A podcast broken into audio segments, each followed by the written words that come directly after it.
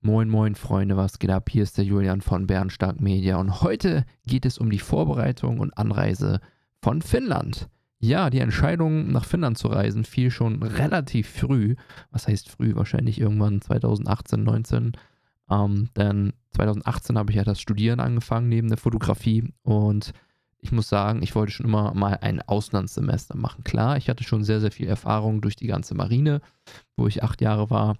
Aber so nochmal ein Auslandssemester komplett, so ein halbes Jahr oder vier Monate im Ausland zu wohnen, die Kultur mitzunehmen, das war, das war schon ein Wunsch von mir Anfang des Studiums. Ähm, deshalb bin ich im Jahre 2020 im Februar nach Finnland geflogen. Und zwar ganz in den Norden.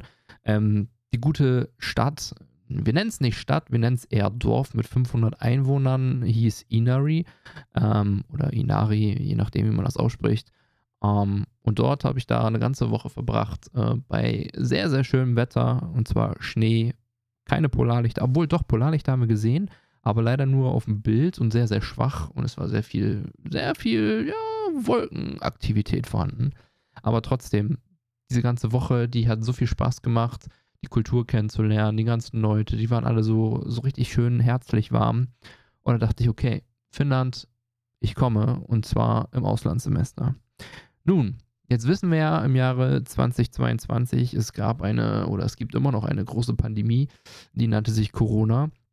Und ja, auch das International Office, was für mich zuständig war, beziehungsweise ist, ähm, ja, hat alles dafür gegeben, dass ich dann irgendwie nach Finnland komme. Ich habe allerdings drei Versuche gebraucht.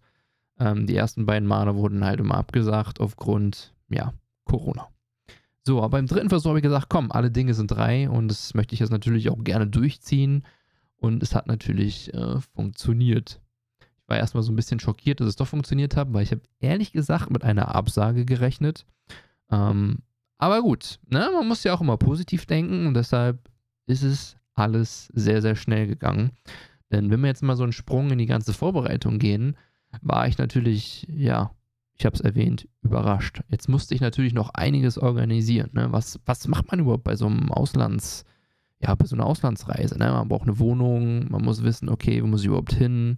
Ähm, das Gute ist, ich habe mich natürlich erkundigt, ich musste nach Kuopio. Kuopio ist äh, mitten in Finnland, ist eines der sechs größten, oder ist eines der sechs größten Stadt oder Städte aus, aus Finnland. Wie sagt man das so schön?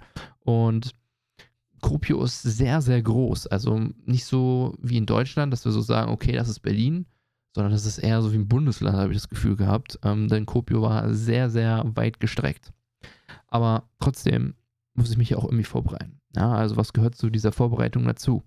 Man braucht auf jeden Fall eine Krankenauslandsversicherung, ähm, speziell zu Corona. Ich habe gedacht, okay, wenn wirklich was sein sollte, dann bin ich auf jeden Fall auf der guten Seite. Es wurde mir auch empfohlen, dass ich noch so eine Auslandskrankenversicherung äh, ja, abschließe. Im Nachhinein war das auch eine sehr gute Idee. Ähm, aber dazu dann später mehr. Und da hat mir natürlich Gedanken gemacht, okay, Wohnung, ah, das ist sehr, sehr, sehr, sehr, sehr, sehr schwierig. Ne? Du als Deutscher kommst irgendwie in ein fremdes Land, du weißt halt nicht, wie die ganzen Sachen heißen. Äh, musst es erstmal ergoogeln oder kriegst vielleicht irgendwie eine Hilfe von der äh, Universität. Ähm, das habe ich dann auch bekommen. Die haben gesagt, hey, guck mal da, hier, das sind so die drei Anbieter, die wir euch anbieten können die äh, Studentenwohnheime anbieten. Ich habe mich natürlich für eins entschieden. Ähm, ja, man muss dazu natürlich sagen, äh, die Gebäude waren jetzt nicht äh, im Top-Zustand, ne? also Baujahr 1980 oder irgendwie sowas. Aber ich musste auch dazu sagen, ja, es war in Ordnung, ja, also es war wirklich in Ordnung. Und man muss sagen, für 320 Euro ungefähr ähm, auf 43 äh, Quadratmeter mit einer weiteren Person ähm, ist das vollkommen in Ordnung. Ja, und ich habe mir da sehr viele Gedanken gemacht, okay, was für einen Mitbewohner bekomme ich? Ist das ein guter, ist das ein schlechter? Ist er faul, ist er sportlich? All solche Fragen, die stellt man sich natürlich, wenn man ins Ausland fährt. Einige von euch werden das wahrscheinlich kennen, okay, haben mal ja, ein Jahr in Australien verbracht oder ähnliches, aber ich finde, so ein Auslandssemester ist wirklich nochmal was komplett anderes.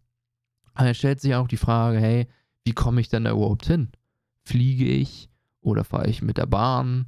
Ähm, es sind so viele Fragen über Fragen, denn ich muss dazu sagen, bei der ersten Bewerbung hieß es von der Hochschule, hey, wir denken an die Umwelt, du kriegst ein Zugticket äh, gesponsert äh, und kannst quasi hin und zurück kostenlos fahren. Da habe ich mir natürlich gedacht, ey, geil, wie ist das denn?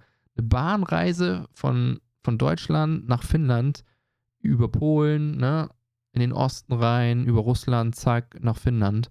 Das muss ja mega spannend sein. Ja, zack, kam die Absage und die Blase ist geplatzt.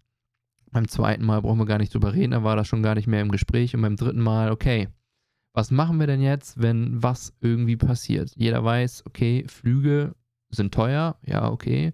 Wir haben immer noch Corona und in meiner persönlichen Erfahrung ist mit den Flügen schon sehr, sehr viel passiert. Deshalb äh, habe ich mich halt entschieden, okay, fährst du die ganze Strecke mit dem Auto? Ja, und dann habe ich das erstmal bei Google so eingegeben und ich musste sagen, okay, das sind irgendwas zwischen 2000 und 3000 Kilometer.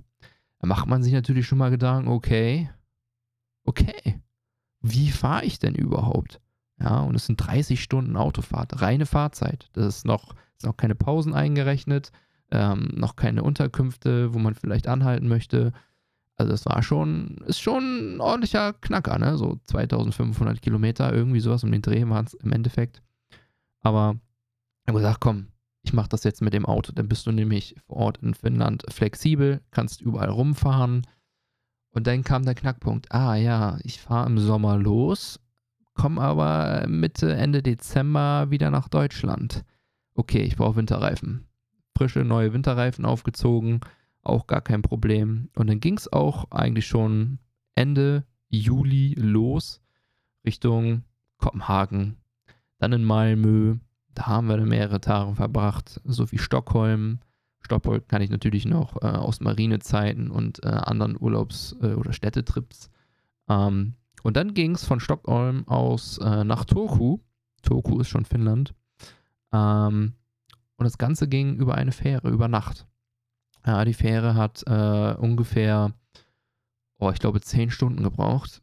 Ich bin um 17 Uhr abends äh, auf die Fähre gefahren. Hatte natürlich auch eine Außenkabine gebucht, weil durch die Marine kenne ich das. Ich möchte gerne rausgucken. Ne? Also den Luxus, den gönne ich mir jetzt halt einfach mal. Ähm, und natürlich auch hier sind die Preise natürlich ne, von bis überall vertreten. Aber ich glaube, zu dem Zeitpunkt waren die Leute froh, beziehungsweise die Unternehmen, die Fährunternehmen, äh, dass überhaupt jemand mit der Fähre gefahren sind, weil es war nicht allzu viel los. Klar, die ganzen Trucker und LKWs und äh, viele, viele Unternehmen äh, waren natürlich auf der Fähre, aber man hat kaum Privatpersonen gesehen. Ähm, dementsprechend war das auch vollkommen in Ordnung. Ähm, aber ja, was soll man sagen? Es war auf jeden Fall eine, eine sehr coole Nacht, weil war mal wieder auf dem Schiff. Man konnte sich mal ordentlich zehn Stunden ausruhen und natürlich auch erholen. Und das war mir persönlich halt auch sehr, sehr wichtig, dass in irgendeinem Teilabschnitt so ein, ja, so ein Part dran war. Ich meine, klar, in den ganzen anderen Städten habe ich auch mal so zwei Tage verbracht, aber das, da willst du ja auch was sehen und was erleben. Und da hattest du ja wirklich zehn Stunden Ruhe, zack, morgens früh aufstehen und dann wieder raus. Ja gut, wir sind jetzt in Finnland angekommen und ja, das erste war natürlich einmal eine komplette Kontrolle. Also Ausweis, Führerschein, Corona-Dokumente, warum bist du überhaupt hier?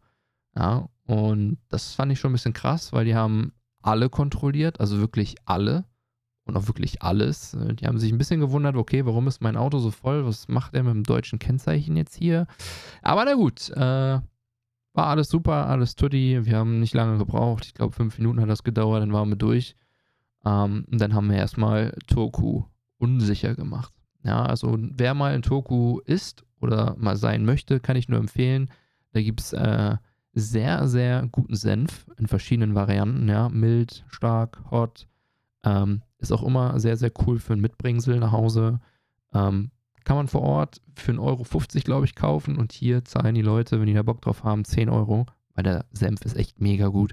Ich habe auch ein bisschen viel mitgebracht. Ähm, aber der ist auch schon fast leer. Aber nichtsdestotrotz kann ich das nur empfehlen. Da ist eine sehr schöne Burg. Die Stadt ist sehr schön.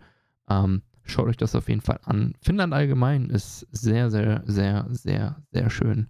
Auch die ganzen Scheren, die es da gibt.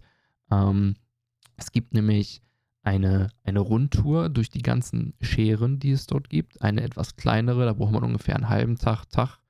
Und es gibt eine sehr, sehr große Tour, die ist, glaube ich, oh, 200, 400 Kilometer lang. Da brauchst du mindestens, mindestens einen Tag.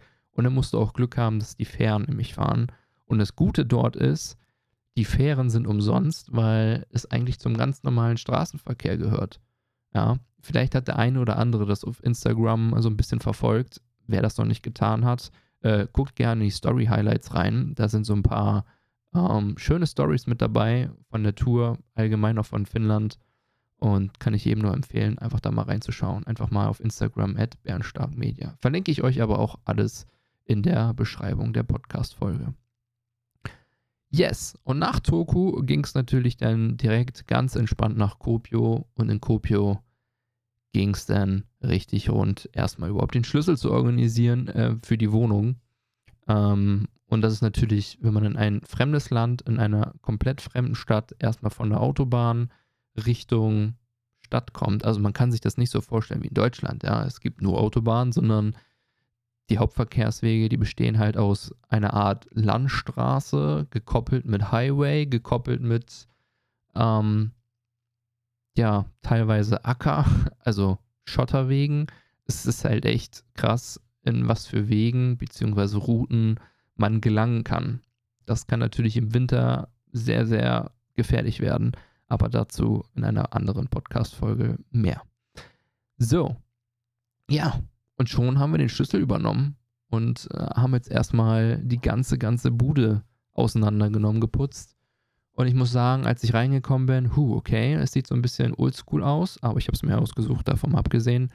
Ähm, und es sieht so ein bisschen na, 80er-Jahres-Stil aus. Aber ich muss sagen, es war trotzdem alles super, alles clean, alles war repariert.